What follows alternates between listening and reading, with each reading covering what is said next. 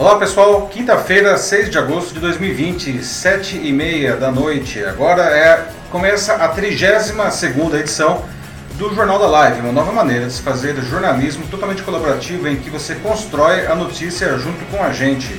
Eu sou Paulo Silvestre, consultor de mídia, cultura e transformação digital e vou conduzir a conversa aqui hoje com vocês e como sempre comigo, o Matheus. E aí pessoal, tudo bem? Boa noite. Matheus, que como sempre ele vai trabalhar aí, colaborar com a gente com os comentários das notícias e também fazendo a moderação dos seus comentários. Para quem não conhece, o Jornal da Live é muito fácil você participar. Não? Você, enquanto a gente vai dando a notícia aqui, você ah, deixa seus comentários aqui no post do, do LinkedIn. O jornal é transmitido ao vivo pelo LinkedIn e a partir do que vocês disserem é que a gente vai conversando e vai construindo juntos a notícia, todo mundo junto, tá? O jornal ele fica depois uh, disponível em vídeo uh, aqui no próprio LinkedIn para quem quiser rever e também vai amanhã cedo para o YouTube e para o Facebook como vídeo e como podcast nas principais plataformas do mercado. Escolha a sua plataforma principal, uh, procure pelo meu canal, Macaco Elétrico, siga o canal e aí você vai ter lá o Jornal da Live como podcast. Muito bem, pessoal, começando agora a 32ª edição e esses são os assuntos que nós vamos debater hoje. O governo sabe mais do que deveria sobre cada um de nós e pode usar isso para nos intimidar? Como que você sente isso no seu cotidiano? Será que o governo sabe demais da gente? É hora de voltar para as escolas, voltar às aulas? Ou será que isso vai colocar em risco a saúde não só das crianças, mas também de todas as famílias? Todo mundo merece um espaço no debate, a gente faz aqui o Jornal da Live construído em cima do debate, né? mas Será que alguém não deveria ter acesso ao debate? Não? Todo mundo tem, é, merece o debate, mesmo quem visa a destruição do debate, uma questão quase filosófica aí, né? A Natura agiu bem com a sua campanha do Dia dos Pais, causou um barulho enorme essa campanha da Natura. Você está sabendo disso? Não? Como será que foi? Será que foi uma, uma boa medida da empresa? E para encerrar, como já começamos na semana passada, aí vamos trazer a notícia bizarra do dia. Não acredite se quiser, gente o SBT parou de transmitir o Chaves. Como vai ser o mundo agora, Matheus, sem o Chaves no SBT? Não? Pois é, né? Bom, pessoal, então começando agora aqui a 32 edição do Jornal da Live. Né? E para começar a edição de hoje, eu gostaria de fazer uma pergunta para vocês. Né? Você acha que o governo ele sabe mais sobre cada um de nós do que ele deveria saber? Né? Isso pode ser pelas incontáveis coletas de dados nossos, pelos mais diversos canais digitais, mas também porque deliberadamente não, o governo investiga os cidadãos ah, que ele considere potenciais ameaças para ele. Não? Será que o governo ele pode fazer esse tipo de investigação, esse tipo de dossiê? Será que ele deve fazer isso daí? Não? Será que a gente está vivendo a sombra de um estado policialesco? Não? Como que a gente pode conviver, né? como que a gente pode viver com tanta gente sabendo tanta coisa sobre nós? Né? Tem as empresas também, né? mas aqui especificamente sobre os governos. Como que a gente consegue viver bem desse jeito? Né? Ah, por exemplo, nessa terça, a ministra do Supremo Tribunal Federal, Carmen Lúcia, deu 48 horas para que o Ministério da Justiça e Segurança Pública prestasse informações sobre um relatório sigiloso com informações de 579 servidores federais e estaduais de segurança, além de três professores universitários. Eles são identificados como integrantes do movimento antifascismo e opositores a Jair Bolsonaro. O relatório foi feito pela Secretaria de Operações Integradas, que é ligada ao Ministério. O relatório foi revelado em uma reportagem do UOL, né, do Universo Online. Segundo a reportagem, a pasta produziu um dossiê com nomes e, em alguns casos, fotografias e endereços de redes sociais das pessoas monitoradas. Na decisão, Carmen Lúcia diz que se o conteúdo da denúncia for verdadeiro, o quadro é, abre aspas, segundo ela, escancara comportamento incompatível com as, os mais basilares princípios democráticos do Estado de Direito e que põe em risco a rigorosa e intransponível observância dos preceitos fundamentais da Constituição. O Ministério da Justiça explicou em nota que a atividade não configura investigação e se concentra exclusivamente na, o que eles disseram também entre aspas, prevenção da prática de ilícitos e a preservação da segurança das pessoas e do patrimônio público. Mas ele não explicou quais seriam esses ilícitos e qual segurança estaria em risco e por que essas pessoas seriam ameaças. Né? Em compensação, segundo a reportagem, né, o dossiê foi repassado a órgãos políticos e de segurança e pode ser usado como subsídio para perseguições políticas dentro dos órgãos públicos. O relatório foi confeccionado poucos dias depois da divulgação, no dia 5 de junho, de um manifesto intitulado Policiais Antifascismo em Direção da Democracia Popular, que foi assinado por 503 servidores da área de segurança, aposentados e na ativa. Uh, e esse movimento ele se diz suprapartidário e denuncia o, o que eles chamam de um projeto de neutralização dos movimentos populares de resistência. Bom, além da Carmen Lúcia, o relatório provocou reações negativas em diversas entidades nacionais e estrangeiras, como o Ministério Público Federal, a Anistia Internacional, a Associação Brasileira de Imprensa, o Fórum Brasileiro de Segurança Pública, além de políticos de diversos partidos da oposição. Bom, o governo, gente, vamos lá, né? Sempre teve muita, muita informação sobre nós, né? Sobre os cidadãos, né? Isso não é nenhuma novidade, né? E isso acontece em todos os países, mesmo nos mais democráticos, mas, pelo menos em tese, né, existem limites até para os governos, né, seja nas informações que coleta sobre seus cidadãos, como faz isso, e como ele usa essas informações. Né. E um dos limites mais conhecidos é justamente não usar isso para perseguição política.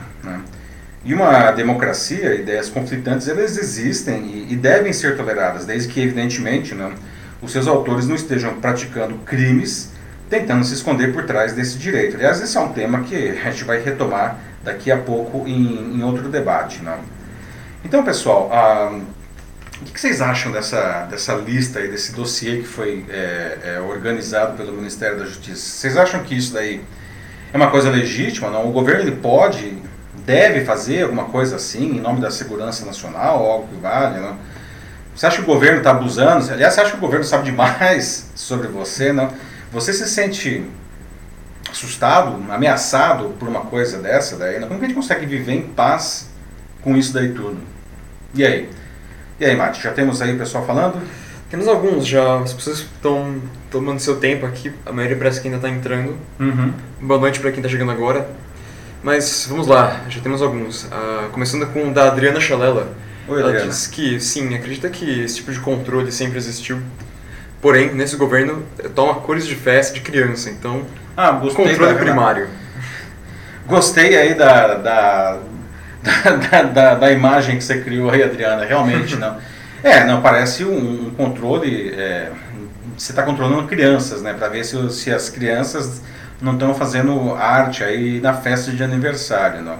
Mas é, o que é mais preocupante não é, é, o que fazer isso daí, né? Como eu falei, os governos têm muitas informações sobre a gente, não. O duro é você usar informações para fazer uma possível perseguição política aí, né? É realmente muito complicado isso daí. Eu já ia falar uma coisa, mas a Adriana ela acabou de escrever, é, dando uma, continua, uma continuação ao comentário anterior dela e ela ganhou de mim que é sobre qual que será o possível motivo para o governo estar tá fazendo isso. Uhum. E aqui o que ela coloca é justamente de que isso pode ser uma resposta, né, às investigações sobre as, as fake news, né, o inquérito das fake news ou até mesmo aquilo que o Alexandre Moraes tem feito em relação ao cancelamento de contas é, bolsonaristas no Facebook. É verdade, não. O, uhum. Bem colocado aí, Adriana, né, e o Matheus ia falar justamente isso daí, não. Ah, isso pode ser realmente uma reação. Bom, é, não só uma reação, uma, especificamente por esse caso, mas por, enfim, várias coisas que têm acontecido, não? E de fato, né, nessa semana, o, o Alexandre de Moraes, ministro do, do STF, determinou que o Facebook fechasse contas bolsonaristas, né, mesmo ah, ah, que estão ah, um, um, alocadas no, no exterior, não? Que não faz, em, termos de redes sociais, não faz muita diferença onde que a conta. A gente sabe que a questão geográfica desaparece na, na internet. Não? É, o Facebook, inclusive, bateu o pé, não, é, enfim, aceitou, né, e, mas disse que ia recorrer, inclusive, dessa decisão. Né? Mas, ah, de fato, essas contas foram, foram fechadas. Né? Sim. A Viviane Barbosa está aqui completamente indignada com o que está acontecendo aqui nos comentários, dizendo de como isso é um absurdo na opinião dela. Vivemos em uma democracia, esse não é o papel do Estado. Ela diz isso. É. Uhum. Pois é, né, Viviane? É, é, isso é um bom ponto. Né? De novo, né? a, a, opiniões divergentes são, são bem-vindas, né? vamos debater isso inclusive de novo uh, mais para frente aqui, uh, uh, mas desde que isso não, não, não, não, não, não esconda crimes. Não. Agora, você ser contra o governo não é um crime, não, é um direito, e o governo ele fazer uma lista dessa daí, não com, que, que, que tem um forte apelo de censura, não Sim, parece uma lista negra. Parece uma lista negra, né? Uhum. E, e, mesmo porque as pessoas que estão na lista são funcionários públicos, não? Federais e estaduais, não. E essa lista foi, segundo a reportagem do UOL, distribuída para diferentes órgãos públicos, não. Então, qual que é a ideia disso daí, né? Perseguir essas pessoas, dificultar a vida delas, não. O, o Ministério não respondeu isso ainda. Diz, aliás, disse na nota que não, nada disso, jogou os panos quentes, não. Mas a Carmen Lúcia não aceitou isso daí, espera uma resposta no prazo. Aliás, vence hoje, né? Tem aqui agora um comentário do Ariston Melo Jr., que é professor visitante da USP. Ele diz aqui de que até que ponto essa atitude do governo ela, ela pode continuar, até onde o governo ele pode influenciar assim livremente, aparentemente sem nenhum tipo de controle, uh, o próprio Estado e a vida da, das pessoas na sociedade. Uma vez que passamos por um problema gravíssimo, que é a pandemia e a crise crônica econômica, o que podemos fazer para mostrar que nós somos a democracia e devemos ser ouvidos? Obrigado. É, Ariston, né?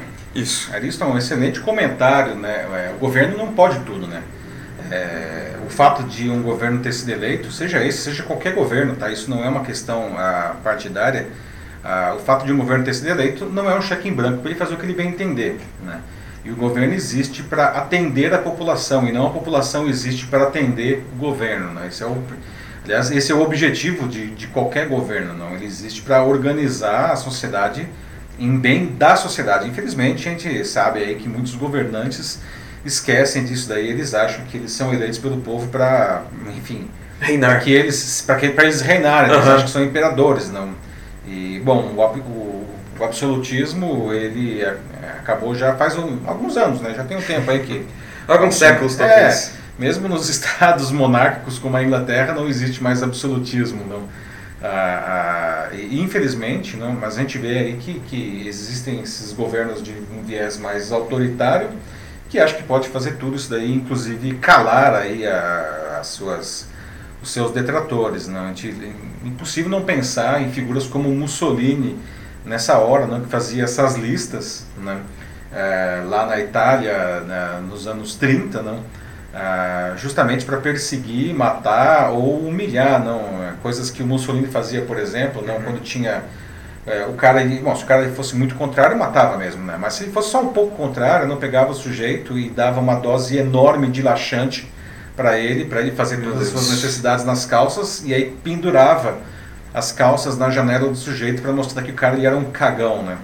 Bom, isso é muito a cara do Mussolini, né? Um governo totalmente é, é, cara populista. Uhum. É, é, a origem do fascismo, né? o termo fascismo está associado a Mussolini, né? mas o cara era um fanfarrão. Né?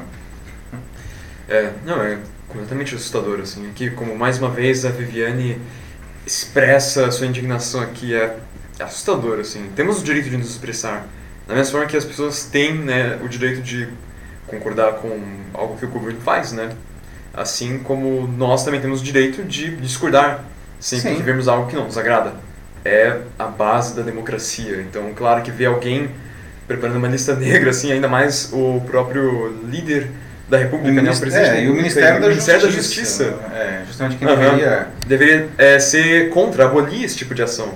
É. Porque fere a própria base, as os fundamentos do Estado democrático. É, exatamente, uhum. Matheus. E, e, a Viviane colocou também corretamente aí. Né? Aliás, isso parece. Cada vez mais eu acho que a gente está dentro da, do, do, Estado que foi criado e inventado pelo George Orwell na sua obra 1984. 1984 não? Sim. E eu lembro dos, dos ministérios não, que, que eles eram o contrário do que eles diziam ser. Então, o Ministério do Amor era quem pregava a guerra, não? o Ministério da Informação era quem justamente promovia a desinformação, qualquer semelhança com a, atual realidade, não só do Brasil. Previu fake news mas, é, atrás. Vale lembrar que o livro 1984, se não me engano, ele foi escrito em 1948. Não, tá? Totalmente visionário. Mo- Totalmente visionário, né? e agora nós estamos aí. E, e, aliás, outra coisa que, que, ah, que o George Orwell fala no, no livro é a nova língua, não? ou seja, a, a, a li- a linguagem, uma nova linguagem que foi criada né, pelo, pelo Estado para justamente facilitar a desinformação e o controle dos cidadãos pelo Big Brother, que era o grande irmão, que era um líder desse Estado distópico totalmente totalitário. Né? E eu pensei assim, tipo, que o George Orwell já ficaria enojado e aterrorizado com o nosso Big Brother, no caso, o reality show. Pensei que isso seria o suficiente para assustar ele, mas não, imagina É. ele ver ah, o cenário, né, o contexto por completo, tipo, como, como as coisas estão no mundo agora, meu Deus, É, assim, o é, cara deve o- estar se revirando no túmulo dele. O Big Brother, a- a- o reality show, ele ganhou esse nome justamente porque no estado do, do 1984, os cidadãos eles eram controlados por câmeras, né? não tinha como você ir para algum lugar que não tivesse uma câmera te olhando. Né? Então, quando o pessoal lá da Endemol eh, criou o, o Big Brother no ano 2000, não, eles fizeram o nome, basearam, porque, enfim, todo lugar que você vai vai ter uma câmera te olhando. Né? Um Sim. trocadilho infame aí que, enfim, tá aí há 20 anos né? com, com sucesso. É, pois é. A Aurisson tá aqui agradecendo a, a live aqui, nos parabenizando, tipo... Um prazer. Eu- Sim. Nós agradecemos a sua presença e os seus comentários, aliás, de todo mundo, né? Porque o Jornal da Live, ele. Não seria isso Enfim, aqui. é, é, Ah, a sim, proposta dele é justamente fazer o debate não? e dar voz a todo mundo aqui, né? A gente quer justamente que mais e mais pessoas venham conversar com a gente sobre as notícias. Né? Então, nós agradecemos a você. Claro.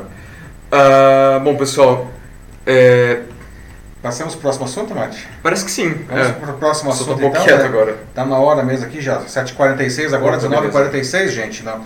Nosso segundo debate de hoje, não, a gente vai falar sobre volta às aulas de novo, né? Porque esse é um assunto que realmente vai- vem e vai, né? né? Toda semana está no noticiário. Né? Nossa, é, É. acho que um mês já. E normalmente nós estaríamos agora, né, está começando agosto, a gente estaria começando o segundo semestre letivo em condições normais. Né? Só que por conta da, da pandemia de Covid-19 virou tudo uma grande confusão e muita incerteza. Na verdade, é que ninguém sabe como fazer essa volta às aulas aí com segurança. Né? E agora é hora de voltar às, voltar às escolas, não, isso pode colocar em risco a saúde da- das crianças e, e das famílias por consequência, porque se a criança se contaminar na escola, ela pode contaminar seus familiares. Não. E aí eu queria saber de vocês, se, se a volta às aulas fosse hoje, né, é, decide que as escolas estão abertas e as crianças voltam, né, você deixaria seus filhos voltar para a escola? Não? E se for em setembro, como é a proposta aqui do estado de São Paulo, será que aí já, já, já dá para levar seus filhos para a escola? Não? Por outro lado, se as crianças não voltarem, como é que fica? Não?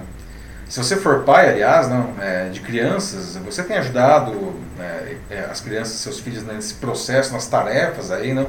Ou você está enlouquecendo com isso daí, não? Ah, no Rio de Janeiro, o governo do estado e a prefeitura da capital estão batendo cabeça lá sobre quando as escolas devem voltar. Não? Originalmente isso ia acontecer nessa semana agora, mas não aconteceu. Né? Pais, professores e profissionais de saúde são contra isso. Né? No estado de São Paulo, a data prevista, por enquanto, para a volta é 8 de setembro, mas, É, nem, o, mas- é, nem o governo do estado é categórico em afirmar isso daí, né? dizendo que, que pode mudar se o estado não permanecer na chamada fase amarela por 28 dias consecutivos antes dessa data. Então, ah, bom, independentemente da- da- da- dessa data, né, a cidade de São Paulo pode empurrar mais para frente essa volta indefinidamente. Né? Há um- temor das autoridades municipais de saúde de que os estudantes se infectem nas escolas ou no caminho até elas e transmitam o coronavírus aos seus avós. Né?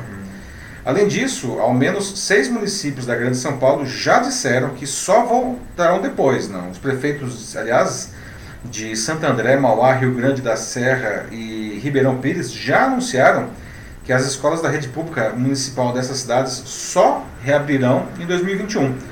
Diadema e São Bernardo do Campo, também aqui da região, né, é, caminham nessa, nessa mesma direção. E nessa quarta, aliás, a Organização Mundial da Saúde alertou que a abertura das escolas em locais onde a pandemia está fora de controle pode agravar muito a, a transmissão do vírus. Né?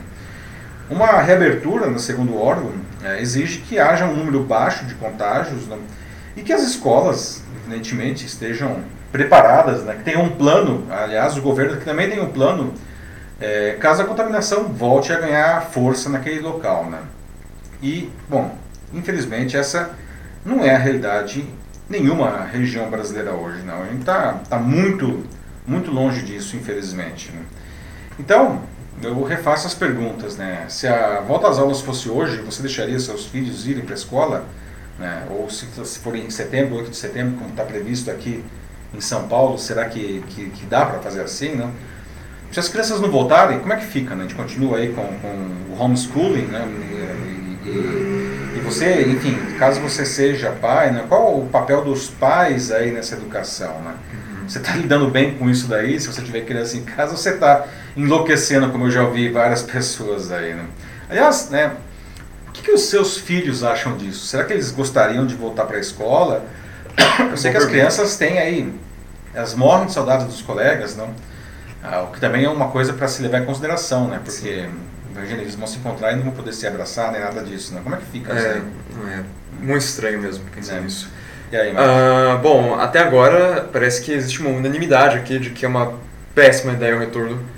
É, então vou começar a ler os comentários. Uhum. Começando pela Adriana Chalela mais uma vez, dizendo de que é inviável e irresponsável. As escolas não estão preparadas. Talvez, ela diz, só com um bom planejamento, assim, algo é, né, feito assim com maior atenção, mas ah, sim, eu concordo, mas o problema é que eu não, não tenho muita confiança que eles façam isso, sabe? É. Parece que eles estão muito muito desesperados. Aqui em São Paulo, principalmente, assim, é, uma hora eles falam uma coisa, outra hora eles falam, eles falam outra.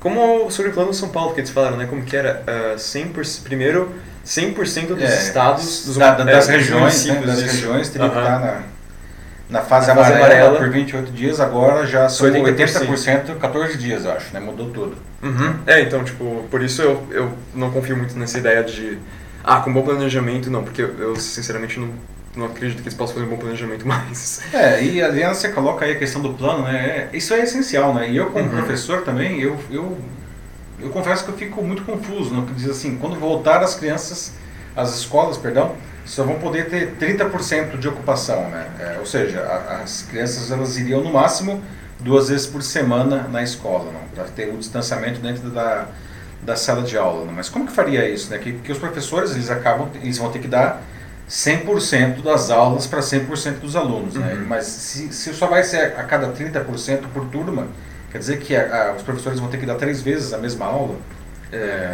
para cada turma, não? É, em que momento isso vai acontecer, não? E, os professores eles vão ter tempo para fazer isso daí? né? É uma questão bem, bem complicada, né, Adriana? Não sei como eu, eu, eu como educador não sei, não consigo resolver essa equação ainda. É, pensando pro lado dos professores, é no mínimo exaustivo, no mínimo, assim. É, Aham. Ah, depois tem o Anderson Araújo aqui, é, dizendo algo bem interessante de se pensar, mas né, uma grande preocupação também, que as crianças, principalmente as menores, né, Uhum. é, não vão querer ficar o tempo inteiro é, com máscara dentro da sala de aula. É, pois Uhum. é. Deve ser muito desconfortável e mesmo os menores, né, tipo, acho que eles não são muito fãs da ideia. É bom, os menorzinhos mesmo é muito complicado, né? Porque eles não têm a consciência né, desenvolvida da importância disso daí. Eu acho que talvez, Ou do lá, perigo. É, ou do perigo, sei lá, acho que talvez a partir dos 8 anos, aí talvez esse negócio comece a ficar um pouco mais claro, não? Mas os, as crianças, principalmente do ensino, do ensino infantil, é, vai ser muito, muito complicado. Só que é mais do que a máscara, né, Anderson? É a questão de você estar com os seus colegas, que você está morrendo de saudades, e não poder dar nenhum abraço, né? né? É. Não poder brincar próximo, enfim. Até a questão, segundo o- as propostas do governo, até é, o recreio né, seria abolido, não? Ah, As crianças Sim. tom- comeri- tomariam lanche na própria sala de aula com um distanciamento. né? Ou seja, não é a mesma experiência de forma alguma, né? É, Você traz um ponto, um ponto bastante interessante. Como que as crianças é, lidariam com isso? Sei lá, se falar do ensino superior, né, que já são adultos, né, pós-graduação principalmente, vai ficar muito mais fácil isso, né? Agora, realmente, quanto menor, mais complicado mesmo. né?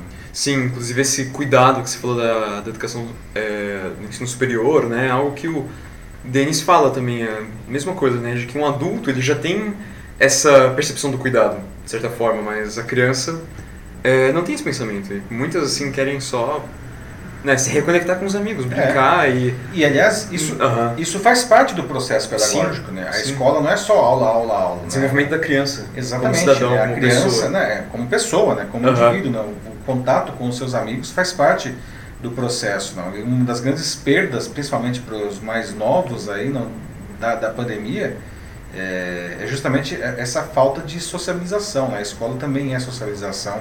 É você justamente conviver com pessoas diferentes, conviver com pessoas de fora da sua família. Não? E isso é uma coisa que as crianças estão sendo privadas e que traz um prejuízo muito grande para a formação delas. E infelizmente, não? Mas de novo, né, como lidar com isso? Né? O Anderson trouxe essa, levantou essa lebre aí e o Denis agora está o Anderson levantou a bola e o Denis está cortando, não, muito bem colocado. Não. É, ah, o Anderson, inclusive, ele é do, do Rio também. Ele falou de que no Rio ainda não falaram nada, na verdade. Então parece que a situação está meio em silêncio também. É que ninguém sabe, né, Anderson? Nem no Rio, nem em São Paulo. Ou qualquer Vamos lugar. ser realista, em lugar nenhum, né? É, tá tudo muito no achismo, assim. Existe um fator aí que é complicadíssimo, não? Que é, são as escolas particulares como negócio. Não? As escolas particulares uhum. elas estão sofrendo uma sangria de alunos. Não? A, a rede pública aqui em São Paulo, por exemplo, não, é, observou um, um, crescimento de pedido, de pedido de transferências ao longo do, desse período, né? ou seja, fora do, do, do, momento normal de transferências, na virada do ano letivo, de 60%. Ou é. seja, muitos pais estão pensando o seguinte, ah, já que é para ficar em casa, então eu vou parar de pagar a mensalidade. Né? E algumas escolas, principalmente escolas pequenas, né, é, não estão aguentando isso e estão quebrando. Né? Não só aqui em São Paulo, no Brasil inteiro. Né? E isso é uma coisa que é mais grave ainda em escolas de ensino infantil, porque na visão dos pais aí é mais dispensável ainda. Né? E para as escolas particulares, portanto, isso é um baita de um problema. Em casos como ensino médio ou até mesmo ensino superior, os alunos e pais têm se juntado para pressionar, já estão pressionando desde praticamente o início da pandemia é. para a redução das mensalidades, que é uma coisa com a qual as, as, escolas particulares têm tido que marcar desde, bom, desde o começo, que é uma pressão e tanto. É, uhum. e, que é um negócio delicado, porque as Sim. escolas continuam tendo suas despesas, não, e a, a maior despesa é a folha de pagamento, e a folha de pagamento, enfim, não diminuiu, né? Então, é, as escolas também, do ponto de vista de, susten de sustentar o negócio, tem um é um pepino. Sim. É um pepino enorme. Não? Por outro lado, a gente vê aí 9 milhões de pessoas é, desempregadas aí, né? mais, né? 9 milhões não, né? É, a gente está com, quanto que está agora? 13 milhões de pessoas? Acho 14 milhões de pessoas? Por aí, acho que uns 13. Não, estava com... No, no, antes da pandemia a gente estava com 12,5 milhões de desempregados. A gente teve aí já... A gente deve estar na casa dos 15 milhões, já confesso que agora estou sem o número atualizado de cabeça. Né? Então, uns 15 milhões de desempregado, mais os, os, seus 9 milhões de desalentados, não, a situação está grave, né? as pessoas não conseguem pagar as mensalidades. Uhum. É, o Ariston Melo é, voltou aqui, ele também tá, ele concorda com o que todo mundo tem dito até agora, ele relembra o caso da Europa, né?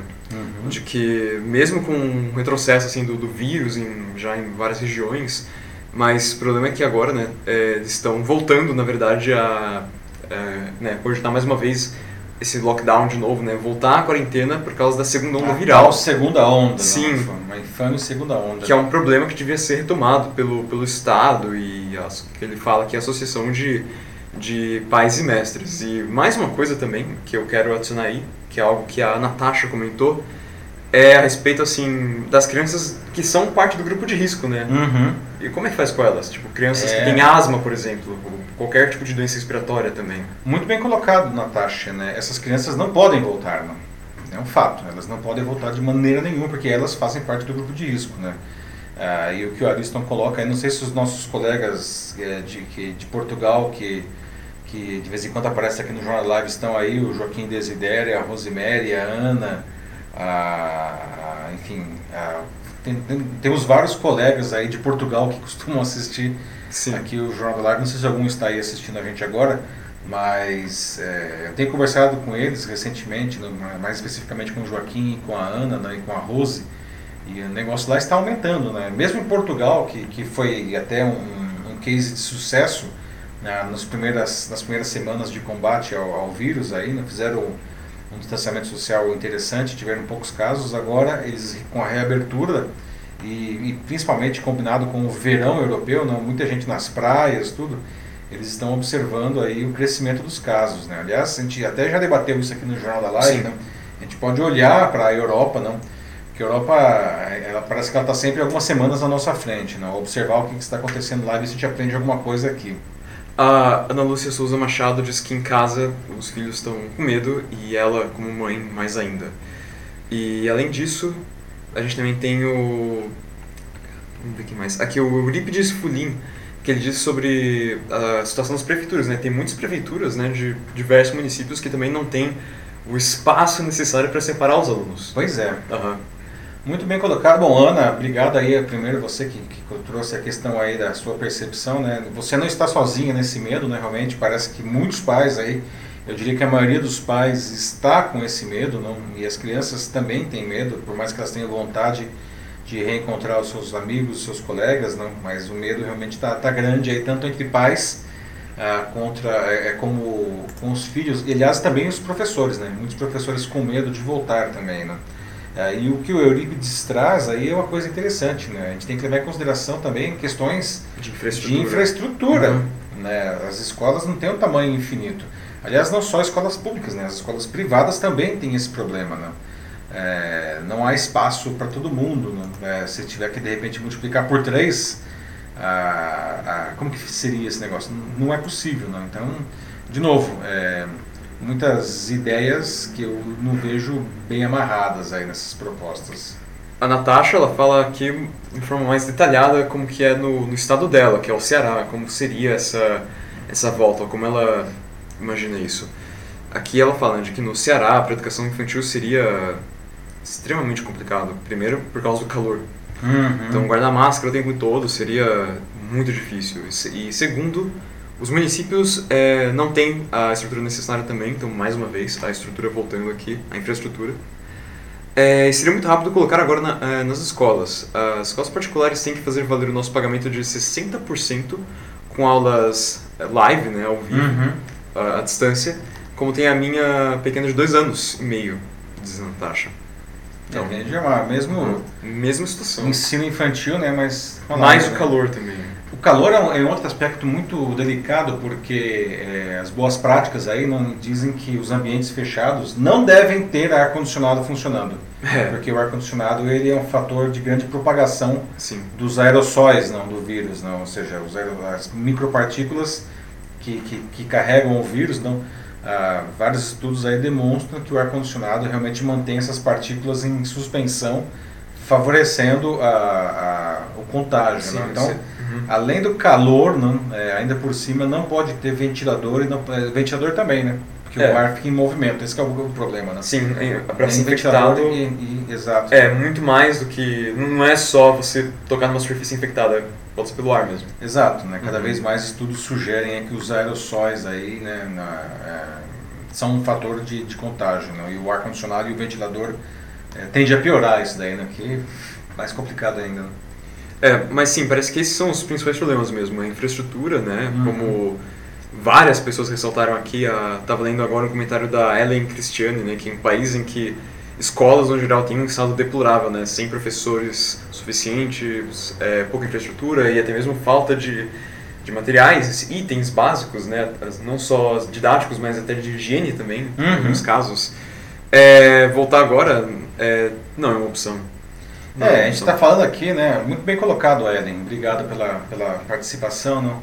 E, e realmente a gente está falando aqui, não, mas o buraco às vezes é muito mais embaixo, né? Saindo aqui do eixo Rio-São Paulo, né? uma, que mesmo as escolas públicas elas têm uma condição muito melhor do que se você entra aí pelos rincões desse Brasil, né? Escolas que não tem nem energia elétrica, que não tem às vezes uma torneira para as crianças lavarem as mãos, né?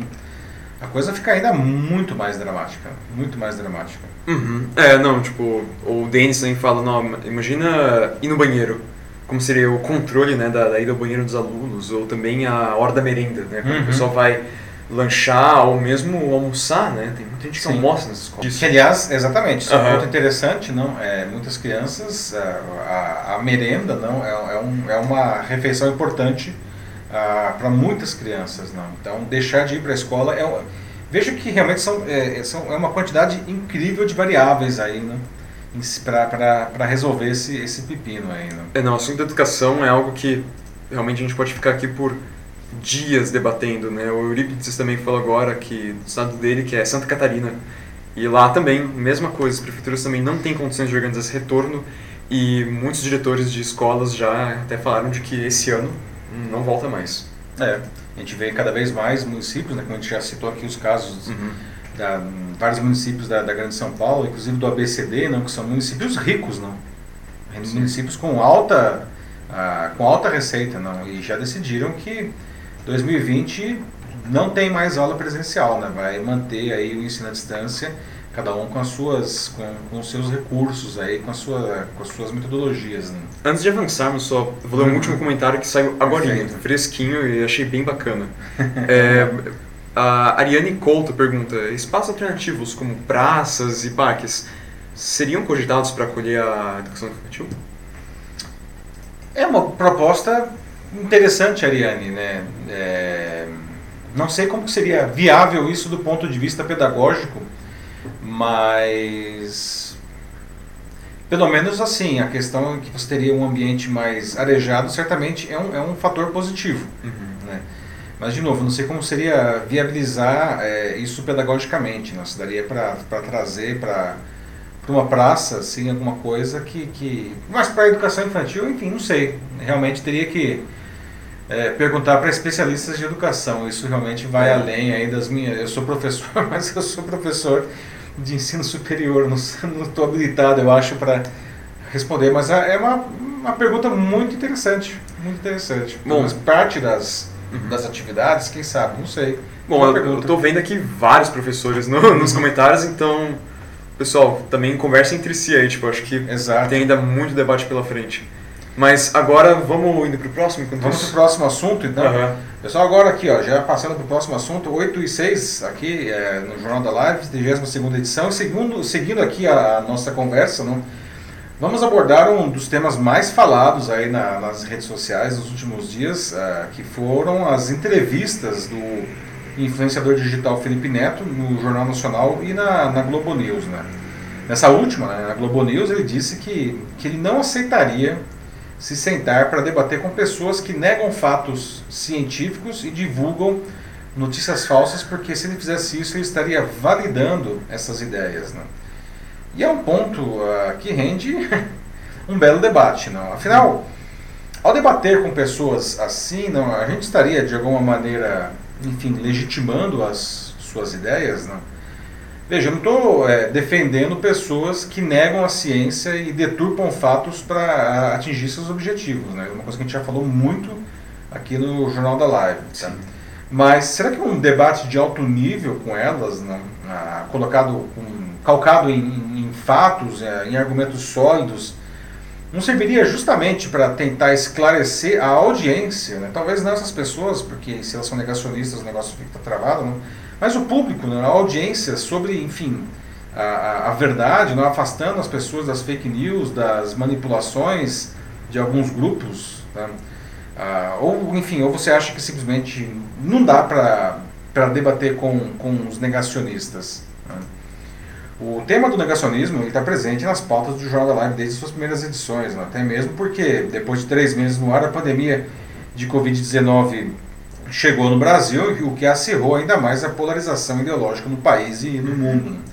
O Felipe Neto, que tem hoje 39 milhões de inscritos em seu canal no YouTube, 12 milhões de seguidores no Twitter, se consolidou como um dos maiores críticos ao Bolsonaro. Né? No dia 15 de julho, inclusive, ele publicou um vídeo de opinião no prestigioso New York Times, né, em que ele chamou o Bolsonaro de o pior presidente do mundo e pediu que os americanos não reelegessem o Donald Trump. Com isso, os ataques que ele vinha sofrendo ficaram mais fortes ainda, né? saindo inclusive do âmbito das redes sociais, aí ganhando as ruas na frente da casa dele e tudo mais, não? que aliás motivou essa, essas pautas na, na Globo e na Globo News. Não? Na Globo News ele disse, inclusive, a jornalista Cristiane Lobo, que o Brasil vive um momento de validação de, abre aspas, pessoas e ideias que sempre ficaram no esgoto da opinião pública e que de repente saíram dos esgotos como ratos pela cidade de uma forma tão violenta e grotesca que saíram contaminando todo mundo. Fecha aspas. Ele criticou, aliás, a própria emissora, a Globo News, é, por dizer que, eles, que, ela, que a emissora ajudaria a validar essas posições ao dar espaço a essas pessoas. E ele citou nominalmente o deputado Osmar Terra, do MDB do Rio Grande do Sul. Está tirando para todos os lados mesmo. É. Mas aí o Felipe Neto tem um ponto interessante, não? que aí acho que vale aqui o nosso debate. Não? Ah, os argumentos dele estão na linha de um negócio chamado paradoxo da intolerância, não? que sugere que a gente não pode ser tolerante com intolerantes, porque eles visam a destruição de quem não for como eles. Não? Daí está o paradoxo. Não? Você não pode ser tolerante com intolerantes. Ah, o mundo observa grandes democracias, aliás, não sendo colocadas em risco por governos eleitos democraticamente, mas que usam algumas das maiores virtudes da própria democracia, como a liberdade de expressão, para buscar a sua destruição, né? a destruição da democracia, como atentar contra instituições republicanas ou calar a imprensa. Né? E em países em que a população é muito, enfim, sugestionável ao que vê nas redes sociais ou tem uma, uma educação de baixa qualidade, esses movimentos eles acabam ganhando força né? e se tornando riscos reais à democracia, né? infelizmente. Né? Então, queria saber de vocês, vocês acham, o que vocês acham do que o Felipe Neto disse na, na Globo News? Será que ele exagerou? Será que ele tem razão? Né? E como que a imprensa, enfim, já que ele colocou isso, não, a, que a Globo News, ela, enfim, estaria de alguma maneira validando essas pessoas ao dar espaço para elas, né? será que a imprensa, ela deve, como que ela deve se portar diante, enfim, de negacionistas e de afins, aí, de pessoas que deliberadamente ah, publicam fake news ou negam a ciência. Né? Ah, todo mundo merece, enfim, na opinião de vocês, espaço no debate, mesmo aqueles que, de alguma maneira, visam a destruição do debate. Né? É pergunta filosófica essa, né? mas então, o que, que vocês acham? Bom, vamos começar então. É, Ana Luz Souza Machado já escreveu, disse que o debate ele só é viável quando ambas as partes estão abertas a dialogar. Quando existe um lado que quer tornar suas ideias verdades, então fica muito difícil criar um diálogo. Que, sim, é um fato. Uhum. É, um fato. Uhum.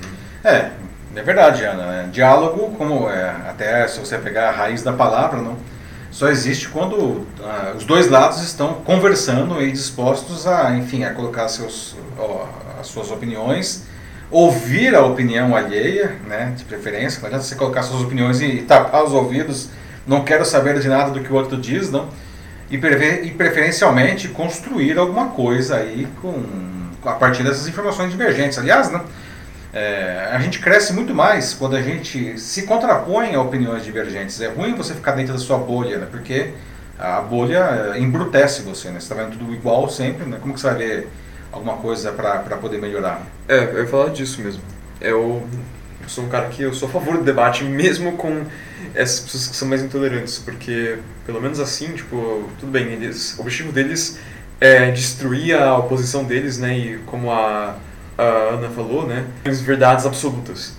Mas mesmo assim, tipo, quando você chama essas pessoas para um debate, coloca elas no mesmo campo que você e as suas ideias, a gente é capaz não de convencer eles, claro, porque eles estão completamente fechados a qualquer opinião que seja divergente da deles, mas de mostrar para o público e possíveis uhum. seguidores deles é, os erros que eles têm no, na lógica e no pensamento deles. Então é por isso que eu sou, sou a favor. Sem contar que no momento que você né, separa os caras, né, tipo, ah, porque são negacionistas e eu não quero conversar com eles, a gente se prende também na nossa própria bolha. Exatamente, isso é um ponto interessante, né? A gente pode ficar dentro da nossa bolha também. E vale dizer que, da mesma forma que a gente pode convencer quem apoia os negacionistas a, a ir por outro lado, o outro lado também acontece, não? Um negacionista Sim. pode convencer pessoas que estão em dúvida e, e, a abraçar essas causas, né? Vale dizer que uma das teorias mais bizarras uh, e mais uh, antigas dessa onda de negacionismo mais recente, que é a Terra plana, não? é alguma coisa e que não é pouca gente que acredita que a Terra é plana, né? a despeito de, de obviedades científicas aí de cinco séculos, né? Uh, essas pessoas elas, elas se convenceram de que a Terra é plana a partir de conteúdos publicados principalmente no YouTube. O YouTube é, é, é a Sim. casa da Terra plana, acredite se quiser. É, não, não, só é engraçado que assim que você falou em Terra plana, eu li o comentário aqui da, da Viviane, falando né, de que né, como é insuportável esses negacionistas, como ela fala aqui. Terra, a Terra é redonda, não é plana, as vacinas ajudam a erradicar doenças, jamais usaria cloroquina e porque não tem eficácia no tratamento da Covid-19. É, é difícil a convivência, mas eu mantenho o meu ponto. Eu ainda acho que o debate ele é, é. Ele é importante. E que é o que o Ariston ele voltou aqui e concorda. Ele diz que concorda com, com a gente aqui que devemos jogar com todos os lados. Lembrem que a ciência já foi utilizada para refrendar situações atrozes no passado. Muito bem colocado, Ariston. Uhum. É, uma coisa que diferencia a ciência dos dogmas né, é, é que a ciência ela é, aceita que ela é falha. Não? A ciência ela sempre vai trazer, a, e isso aliás está ficando muito claro agora nessa, nessa pandemia que a gente está vivendo, não? A, a, ciência ela sempre vai trazer a, a melhor visão que ela tem disponível no momento ah, com o que ela é, pôde, enfim, observar, pesquisar. Né? A cloroquina, vale dizer que ela surgiu aí em março, né, na verdade em fevereiro ainda, a partir de um estudo né, que diz que levantou a possibilidade de que aquilo traria resultados positivos, mas depois, enfim, se observou que o estudo ele era inconsistente, ele era falho, né, ah, e surgiram outros estudos que, que, que, que, que enfim, desmentiram aquilo, né. Ah, o duro é, é, você pegar uma informação e bater em cima não para que para atingir um objetivo ah, pode ser um objetivo ideológico um objetivo político um objetivo econômico aí a coisa realmente fica muito complicada não e em alguns casos aí não a coisa fica criminosa criminosa uhum. no sentido de que você está propondo aí uma, uma afirmação ah, que pode por exemplo no caso aí só para ficar nesse exemplo colocar a vida das pessoas em risco né? aí a coisa deixa de ser um, uma ideia divergente, ah, que aliás é uma coisa que o, o Felipe Neto ele colocou até na, na, Globo News, né, que ele, segundo ele, ele tolera ideias divergentes, o que ele não tolera são, são justamente os ataques à ciência, não foi o que ele colocou. Uhum. É, realmente a coisa aí fica complicada, não. Mas a ciência, ela aceita a mudança, né? não existe uma, uma coisa... Salvo quando vira uma lei, né? uma lei da gravidade. A lei da gravidade é o que é, Sim. é, dificilmente ela vai ser modificada. Mas se alguém conseguisse comprovar que a lei da gravidade está errada, né, a ciência prevê, é, é, tem aceita pessoas, isso daí. Né? Tem pessoas que não acreditam na, na gravidade, né? Mas aí fica difícil já. Mas a gravidade eu acho que é um negócio que não tem muito o que questionar, né? Sim, não. Newton o... estava certo, Newton estava certo. Não, até a Mila fala aqui, né? E eu mesmo achei que nunca fosse levar o Felipe Neto a sério. É, eu também não. Muito bom, muito bom nunca, né? Nunca imaginei o Felipe Neto nessa posição que ele está agora, de verdade. É, é, o Felipe Neto, para quem não conhece a história dele, o Felipe Neto era um youtuber, desses youtubers chamados teens, não? Ainda é, de certa forma. Ele é, ainda de certa forma, né? Mas Deve ter 32 anos. Mas ele tinha, ele ficou famoso com, com vídeos como Vou cobrir a... Vou meu cobrir irmão. o meu irmão com a moeba, não? Um dos grandes sucessos do, da, da primeira fase aí do, do do, do Felipe Neto. Não. E de uns tempos para cá que ele resolveu mudar e assumir, inclusive, esse posicionamento mais político aí tudo. Não. É, mas, pois é, Mila, né? Nada como um dia após o outro, né, Mila? Né? Pois é.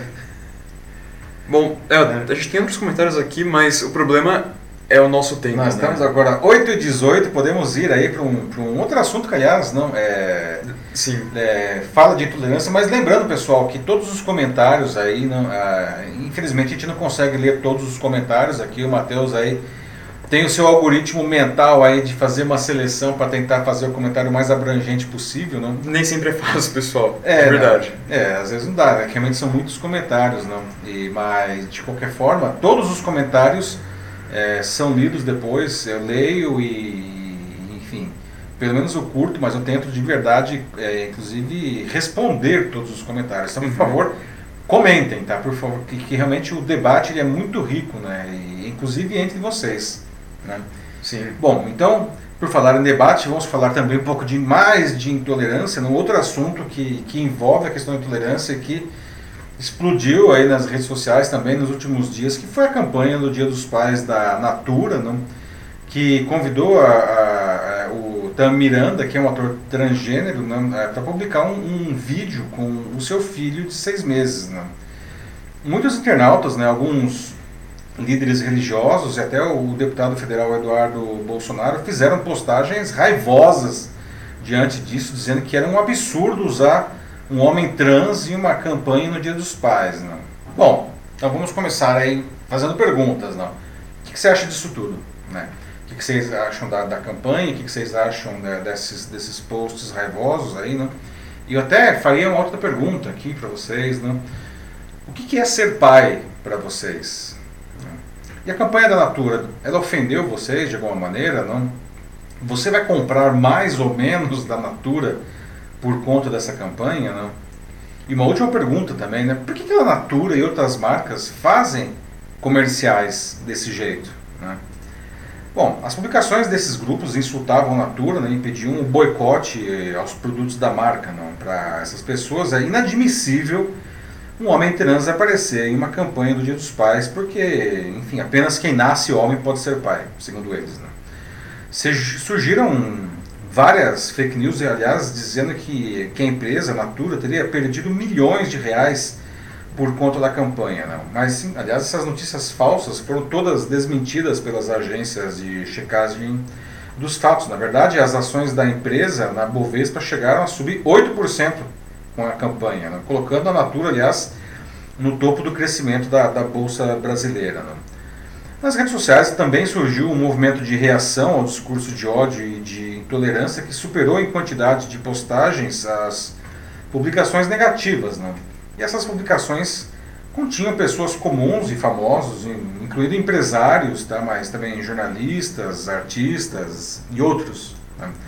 A Natura sabe muito bem o que ela está fazendo, ela não entrou de gaiato nessa história. Na verdade, não é de hoje que os seus comerciais e os seus concorrentes, como o Boticário, criam barulho nas redes graças a justamente a pessoas intolerantes. Por coincidência, o Boticário colocou uma família negra em, sua peça do Dia dos Pais agora, que, veja só, provocou uma onda de repúdio de uma parcela da população que achou que isso é racista, ou seja, de ter uma família negra tá, é, e que é pouco representativo.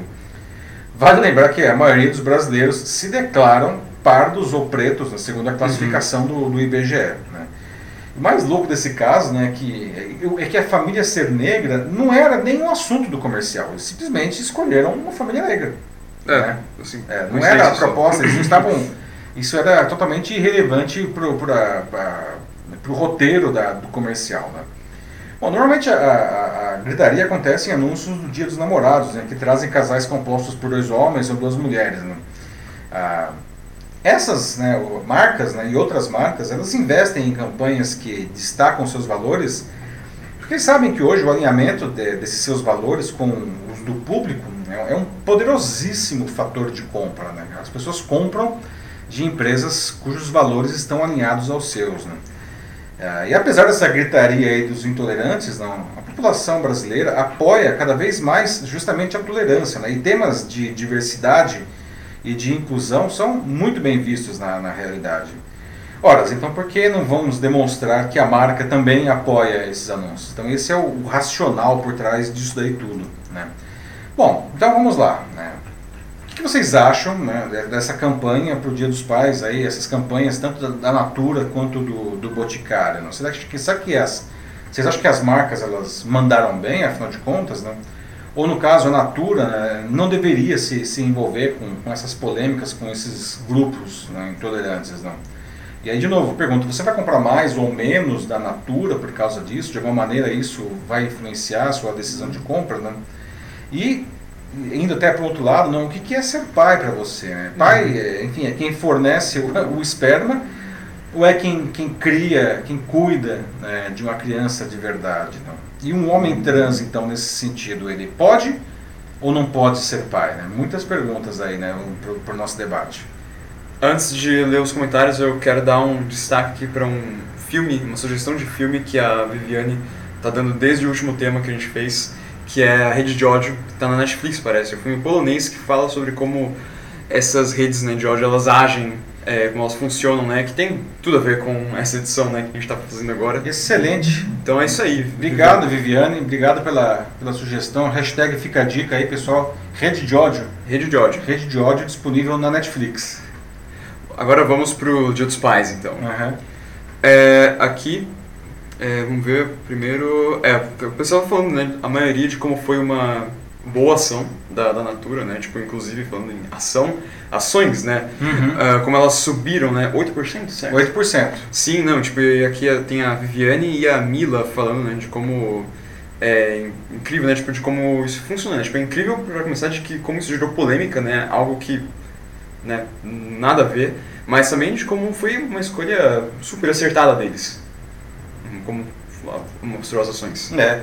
Bom, se você considerar só pelo valor das ações, não, É. o mercado viu de uma maneira extremamente positiva a campanha, né? Porque o, é, um salto de 8% ah, imediato nas ações é, é, é um bom resultado, né? Ainda mais nesse momento aí ah, super tenso da economia que a gente está vivendo, né? Então, do ponto de vista de mercado, não há dúvida nenhuma que a campanha foi extremamente bem-vinda. Exatamente, tem essa frase aqui da Mila nos comentários em que acho que o que ela diz é algo que muita gente pensou quando viu o comercial. Eu fiquei muito orgulhosa do posicionamento corajoso deles. Pois é. Foi isso que deu tão certo. É, e você não está sozinha, Mila, né? Muita gente, a gente viu, enfim, claro, né? De novo, a questão das opiniões divergentes, ok? Não, muita gente não gostou disso daí, ok? É, acho, lamento profundamente quando você discordar do posicionamento resulta em discurso de ódio, porque aí eu acho que a coisa, quem, quem vai para o discurso de ódio perde a razão, aí já era, né? Mas eu fico muito feliz em ver também que muitas pessoas, né, aliás, segundo aí as agências de, de verificação, né, a gente teve muito mais posts favoráveis do que desfavoráveis ah, nas redes sociais diante da- dessa campanha. Né? É. Muita gente pensa como você. O Francisco Belchior colocou aqui, né, ela, a natureza não ofendeu. Na opinião dele foi muito pelo contrário, assim, uma visão, como ele mesmo coloca, futurista.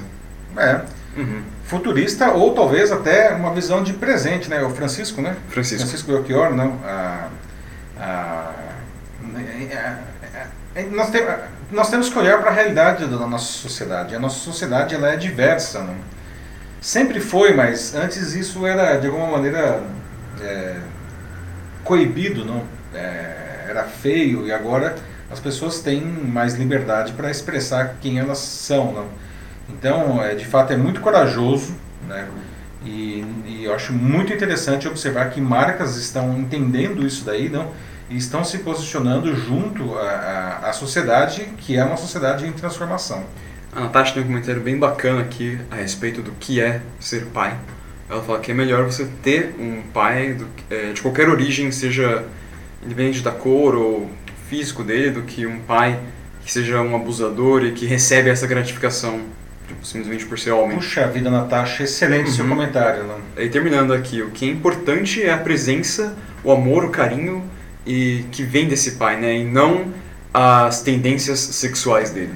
É muito bem colocado, não? E infelizmente a gente vê aí, é, enfim, a maioria das famílias ditas, digamos, normais, né? Uhum. E aí esse normal está dentro de aspas bem grandes, né?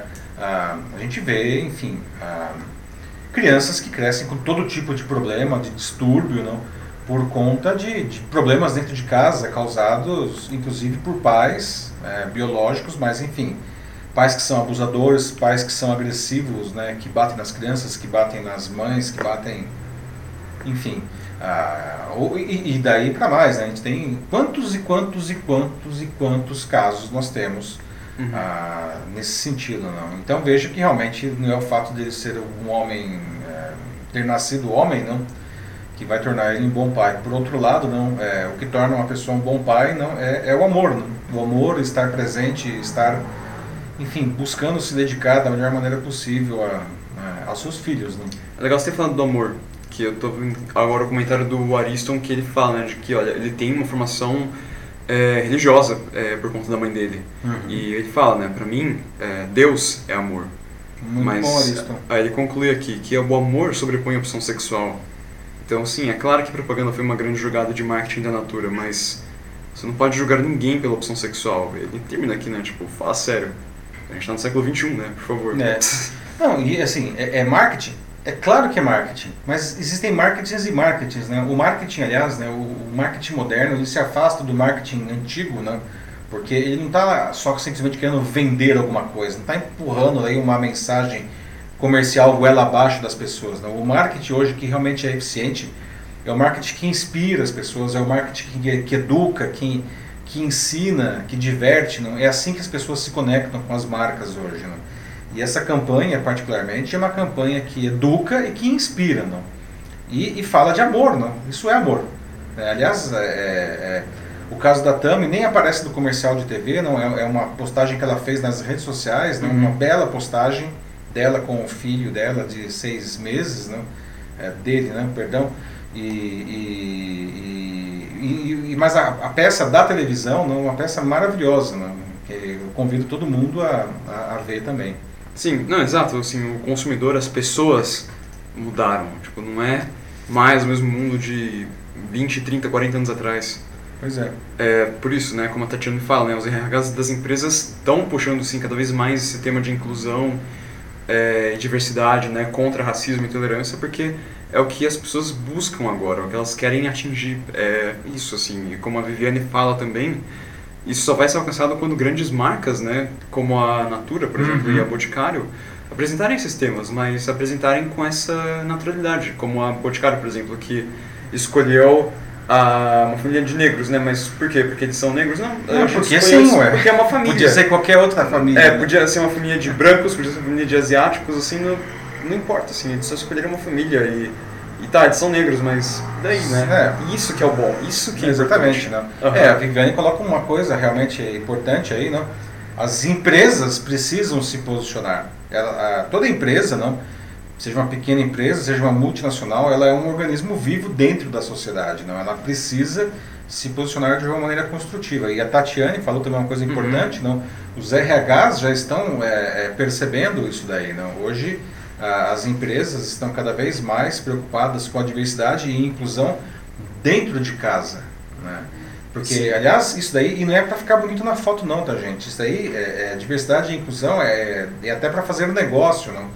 como eu falei, nosso público como empresa, nosso público é diverso, nosso público é, é, é composto por pessoas muito diferentes. Não. Se nós quisermos atender bem a, o nosso público, nós precisamos ter pessoas diversas né, dentro de casa. É, isso é um negócio que eu debato com, com os meus alunos aí em diferentes cursos aí, é, de pós-graduação, no Mackenzie, na PUC. Não? A, a, a única maneira de você atender um público diverso é tendo diversidade entre os seus funcionários. É, a Valéria também falou desse mesmo tema da naturalidade também. É, é isso aí, gente. Eu, também o Denis com referência é, cinematográfica, né? Ele fala de Sempre Billy nosso amigo Denis trazendo uhum. suas referências cinematográficas excelentes. O que, ele falou? Aqui o tema agora é Billy Elliot, em que pai sonhava Nossa, com seu filho ser um lutador, né? Mas demorou um pouco para entender, mas redescobriu o que é ser pai ao longo do filme. E assim, dessa forma, o filho se tornou um bailarino de grande sucesso. Belíssimo filme, gente. Aliás, é, mais uma fica a dica, hashtag fica a dica aí, Billy Elliot. Estava disponível na Netflix, não sei se continua, tá? Mas se não estiver, eu recomendo muito fortemente que vocês procurem esse filme. Um filme maravilhoso, um filme inglês. Ah, na época da, da, Margaret Thatcher como primeira-ministra britânica. É, lindo, excelente dica, Denis. Obrigado. E obrigado a Valéria também pela participação. Né? Vamos para o nosso próximo então. assunto, que é 8h32, estamos já além do nosso tempo. Vamos chegar agora na nossa notícia bizarra, não? Hum. A nossa notícia bizarra de hoje, não, que é o SBT vai parar, já parou, aliás, de transmitir o Chaves, não? meus amigos. Como olha, assim? É, eu hum. achava que o SBT ia sair do ar antes de eles pararem de transmitir o Chaves, não? Mas acredite se quiser, não passa mais Chaves no SBT, não. Você vai sentir sim, saudades do Chaves? Como que foi o Chaves na sua vida? E não só no SBT, né? É, pois é, né? Os conhecidos personagens Chaves e Chapolin e muitos outros do comediante mexicano Roberto Bolaños, o Chespirito, morreu em 2014, né? Não serão mais vistos nem no SBT, nem nos canais de cerca de 20 países onde eles eram transmitidos desde os anos 70 em alguns casos, 1970, não. O cancelamento se deve a uma disputa entre a rede de televisão mexicana Televisa, que tinha os direitos dos programas e a família do Bolanhos, que é a proprietária dos direitos de exploração comercial dos personagens. Então tem dois direitos aí. Né? O Chespirito tinha cedido à Televisa os direitos de seus personagens até 31 de julho de 2020. Só que agora, né, acabou de passar essa data, quando a data chegou, a Televisa não renovou os direitos. Né? O SBT, aliás, disse que está numa torcida para um acordo entre as duas empresas mexicanas para retomar a transmissão entre a Televisa e a empresa aí que da família que representa o, o Tia Espírito. Né? Vale lembrar que o Silvio Santos, que é dono do SBT, já chegou a dizer, olha só gente, que ele preferia Chaves a jornalismo no, no canal dele. E que ele só passava, só tinha telejornais no SBT porque era uma obrigação legal. Né? E de fato não, o Chaves é um dos grandes casos de audiência do SBT, né? Mas e aí, gente? Não tem mais Chaves no SBT e nem em lugar nenhum. Como é que vai ficar, né? Vocês vão sentir saudades do Chaves, né? O que Chaves representa aí para vocês, né? O El Chavo del Ocho, como se dizem, o original em espanhol, né? Denis começa aqui dizendo de que, ah, não se preocupem, logo o Chaves vai pra Netflix. pois é, pois é, tomara, tomara. Mas a gente também... E aliás dá pra ver é... aí o original em espanhol, né? Uhum, sim, verdade. Até o, inclusive em espanhol, até é mais engraçado, na minha opinião. É, tem algumas piadas, né? Que, Só funcionam em espanhol. É, que eles usam ah. muitos trocadilhos infames, né? Quando passa, quando sai do espanhol. Mas uma coisa que eu acho sensacional é, é traduzir é, as localidades, né? Acapulco vira Guarujá, né? eu acho isso muito engraçado. É, nossa. E Guarujá é conhecido por suas lindas praias e tudo. e Acapulco, né? Uma, uhum. uma, uma parte que é, era grande praia do México nos anos 60, 70, né? depois Sim. virou Cancún, né? mas enfim. A gente tem um pessoal que também tá feliz, né? Tem os haters do Chaves aqui. O... Os haters do Chaves, o que, que eles dizem? Tem como o Mário Mutuzoki disse graças a Deus, a Cristina Barbosa Silva também. Ah, eu não, eu não gosto do Chaves. Chaves já vai tarde, rest in peace Chaves, né? Muito bom, mas pois é, gente, nós não temos mais Chaves aí, né? Para alegria de alguns, tristeza de outros, o Chaves, é, pelo menos por enquanto, uh -huh a Ana Lúcia parece que sentiu isso muito, né? Disse muito triste, acabou Chaves e até hoje parece que ela assistia e ria. Então, é. É. Aliás, é uma coisa incrível, né? Porque, assim, é, eu acho que cada episódio deve ter sido transmitido umas 250 vezes, né? Ah, por aí, assim. Muita gente deve ter decorado os episódios, mas as pessoas é. continuavam rindo em alguns casos, né? Agora, aquela dublagem em português, realmente, né? Assim, o Brasil tem dubladores tão incríveis, né? Uma dublagem, aliás, super pró, mas aquela dublagem do Chaves era uma coisa maravilhosa, né? Se duvidar de propósito. Se duvidar de propósito. Olha, uh, o Denis falou aqui, quer uma, uma notícia bizarra? A Claro entrou na justiça para não deixar a Disney Plus chegar ao Brasil. Uou. Nossa, Sério? eu não sabia. Denis, ah, vou atrás dessa informação, né? Entende? Mas faz sentido, a Claro é dona da NET, não? E, enfim, a gente sabe que uma das coisas que mais tira pessoas da TV para assinatura é a Netflix, não? Imagina chegar mais a Disney Plus aí, não? Já tem Isso, Amazon Prime Video e outros, não? Péssimo negócio para Claro. É, quero ver Mandalorian, né? Isso aí, quero ver Mandalorian. É, a gente fala aqui também, também. É, eu também quero ver Mandalorian. Mandalorian, por favor, né?